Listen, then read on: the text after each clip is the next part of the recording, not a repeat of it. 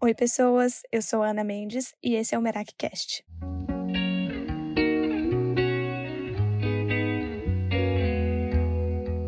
Merak é uma palavra grega que significa fazer as coisas com a alma, colocar parte de si em tudo o que estiver fazendo.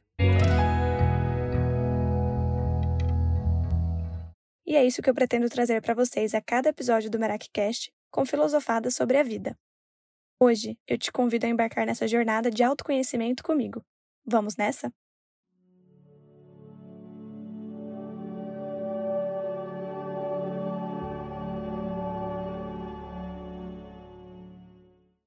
Você tem paciência para esperar colher o que você plantou? Eu pergunto isso porque eu percebo e eu me percebo também cada vez mais impaciente com as coisas. Eu comecei a notar que quanto mais rápido fica o nosso Wi-Fi, menor fica a nossa paciência. É que eu acho que a gente está tão acostumado a tudo acontecer numa velocidade absurda, a gente tem acesso à informação numa velocidade muito rápida. Qualquer coisa que a gente quiser tá a um clique de distância na palma da nossa mão, normalmente, né? que eu acho que quando demora um pouquinho mais do que isso, a gente começa a ficar frustrado se a gente não colhe os resultados na mesma velocidade que o nosso super Wi-Fi, por exemplo. E uns tempos atrás, eu li um livro que chama Hábitos Atômicos, muito bom, inclusive. E nesse livro tem uma parte dele que ele diz que o progresso não é linear, Inclusive, na jornada meraquiana, para quem compra os produtos físicos, vai um cartãozinho bem lindo que diz que evoluir não é linear. E eu amo essa frase. Porque realmente as coisas na vida real, né, é, não acontecem num passe de mágica. Você não simplesmente começa um novo hábito ou planta uma nova semente, acorda e a flor já tá lá gigantesca. Ou o hábito já tá mega implementado na sua rotina. Você não toma uma decisão e segundos depois ou dias depois já vê o resultado. Muitas vezes demora bastante. Muitas vezes demora pouco, mas a maior parte do tempo as coisas levam tempo para acontecer. E é isso que o James Clear, o autor de, do livro que eu falei, Hábitos Atômicos, chama de Valley of Depression, ou Vale da Depressão, que é esse tempo onde as coisas não acontecem que a gente começa a desanimar. Ou seja, é o tempo onde a gente plantou, né? Leva esse tempinho aí até a plantinha começar a brotar, que a gente começa a desanimar, porque a gente não vê progresso nesses primeiros dias, a gente não vê nada acontecendo ali com a florzinha. Então a gente acha que nada tá acontecendo e aí a gente desiste. Porque normalmente a gente sempre começa, né, um novo hábito super engajado.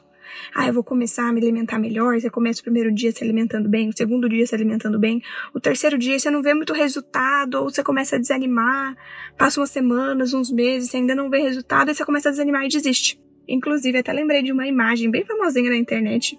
Acho que você que me escuta já deve ter visto. Se não, tenta imaginar aí a imagem na sua cabeça. Que é de duas pessoas. A imagem é assim: uma pessoa em cima e outra embaixo, escavando, tentando achar o tesouro. E a de cima você vê pela carinha do, do personagem que ela tá super animada e super engajada em achar esse tesouro. Só que ela ainda tá longe. Mas ela tá, tipo assim, com toda a força dela, cavando, cavando, cavando, cavando. Mas ela já tá um pouquinho, tá um pouquinho longe do tesouro.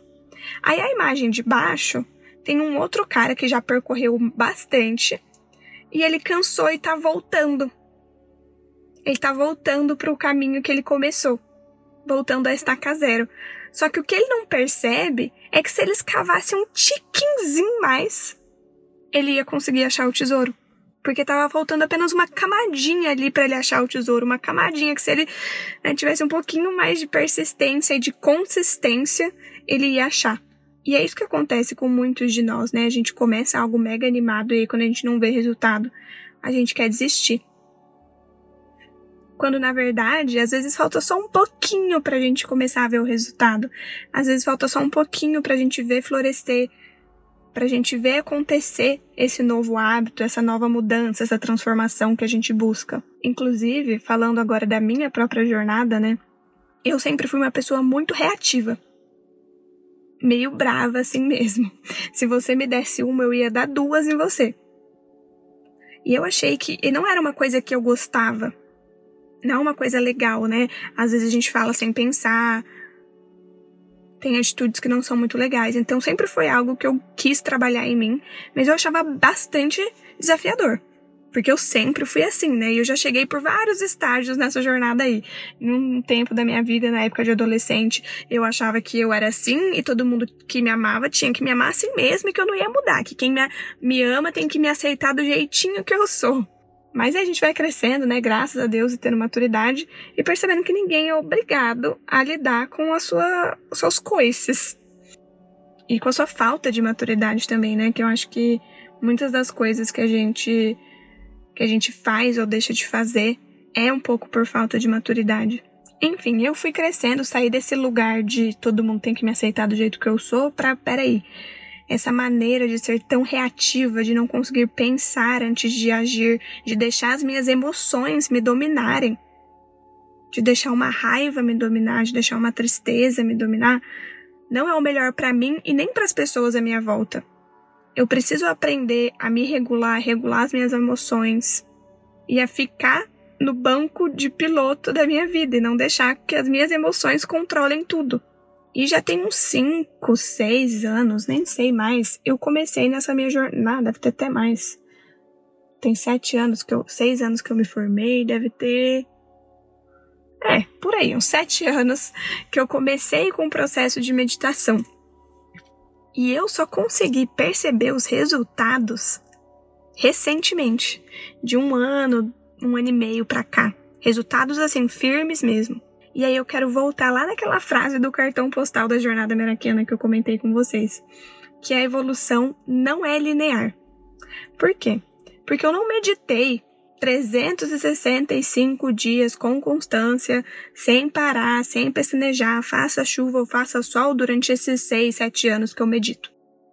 Eu tive sim uma certa constância e frequência nesses últimos anos, mas em alguns períodos eu tive mais, em outros menos. Mas o que eu acredito é que quando a gente para, a gente não volta a estaca zero. Vou tentar fazer uma analogia aqui para ficar fácil de entender. Vamos supor que a gente comece a montar quebra-cabeça. A minha jornada, né, montando quebra-cabeças. Quando eu comecei a montar quebra-cabeças, eu não achei fácil. Eu não encontrava as peças com facilidade. Eu me frustrava com grande frequência, porque eu achava bem desafiador encontrar as peças, fazer encaixar. Mas com o tempo, você vai pegando o jeito. O seu olhar vai ficando mais treinado. Então, com o tempo, eu comecei a ficar boa nisso. Mas vamos supor que eu deixe de montar quebra-cabeça. Isso hoje faz parte da minha rotina. Eu tô sempre com quebra-cabeça é, exposto ali na minha mesa, montando algumas pecinhas. Mas vamos supor que eu fique. Isso já aconteceu, de eu ficar muitos meses sem montar quebra-cabeça e depois de um tempo voltar. Quando eu voltar a montar quebra-cabeça, talvez naquele novo momento que eu voltei, meu cérebro não encontre as peças com tanta facilidade como ele encontrava quando eu estava fazendo isso com constância. Mas também ele não vai ter tanta dificuldade de encontrar como teve quando lá atrás, quando eu comecei a montar o quebra-cabeça pela primeira vez. Então entende mais ou menos qual que é a lógica aqui? Por mais que a gente não faça, eu acredito que por mais que a gente não faça algo com constância e frequência todo santo dia, já é melhor você fazer um pouquinho aqui, um pouquinho ali, do que não fazer de jeito nenhum. Porque você já está evoluindo um pouquinho. Você já está evoluindo e avançando de pouquinho em pouquinho. Então, essa questão da meditação que eu falei para vocês, né, apesar de não ter feito com frequência e constância todo santo dia durante esses sete anos passados, eu consigo hoje notar essa diferença em mim. Eu consigo perceber que quando algo me acontece, quando algo me aborrece, quando algo me deixa triste ou com raiva, ou quando alguém me cutuca de alguma maneira, o que a Ana de 7, 8 anos atrás. Ei, não vamos tão longe aí, não. Vamos que a Ana de 4, 3 anos atrás faria era cutucar de volta. Hoje, por conta, por várias questões, né? Mas eu acredito que muito se deve à minha prática de meditação, Hoje eu consigo respirar antes de responder, eu consigo pensar antes de dar uma resposta. Eu não sou simplesmente reativa. Eu penso. Eu não deixo as emoções tomarem o melhor de mim. E isso é bem desafiador, mas como que eu consegui chegar nesse lugar? Com prática, com constância em praticar isso mesmo, não só a meditação, mas com consciência. Eu estando consciente que eu quero mudar isso em mim, toda vez que alguém me cutuca, toca na minha ferida e a minha, o meu instinto é ir para cima, eu pauso e me lembro, tomo consciência, né, do que eu quero para mim, da pessoa que eu quero me tornar, dou uma respirada e se for preciso, hoje eu até falo, eu não vou te responder agora, porque senão eu vou dar patada. Me deixa quieta, eu vou pensar, eu vou processar e depois a gente retoma essa conversa ou eu te dou uma resposta. Então é a maneira que eu encontrei para mim. Mas o fato é que eu só consegui ver essa evolução depois de muito tempo. Pode ser que algumas pessoas não levem tanto tempo assim como eu levei para ver essa mudança. Mas essa foi o meu processo.